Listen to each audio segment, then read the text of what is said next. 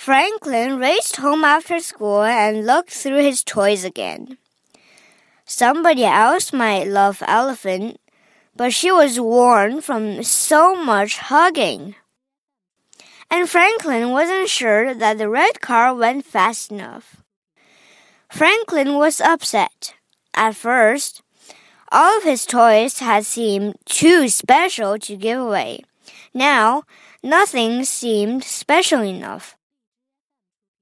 Franklin played with his puppets and thought about how great Aunt Harriet chose her gifts.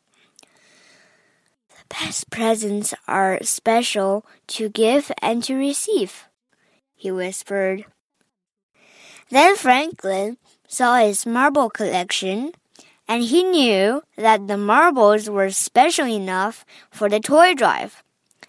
Franklin polished them and put them into a soft purple bag. He wrapped the present and made a gift tag that read, These are lucky marbles. Merry Christmas.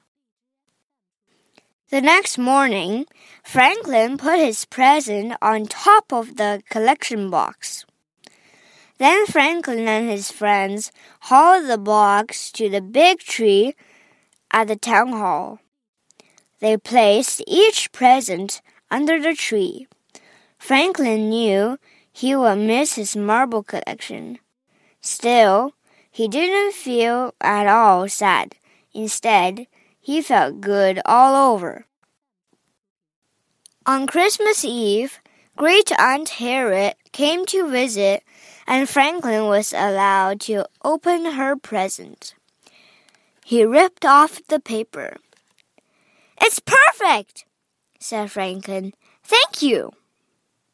Great Aunt Harriet beamed. She had made a stage for Franklin's puppet shows. Now open yours, Franklin insisted. Great Aunt Harriet unwrapped her gift slowly and carefully. Inside was a play written by Franklin and dedicated to her. This is my best Christmas present ever, said Great Aunt Harriet. Franklin got that good all over feeling one more time.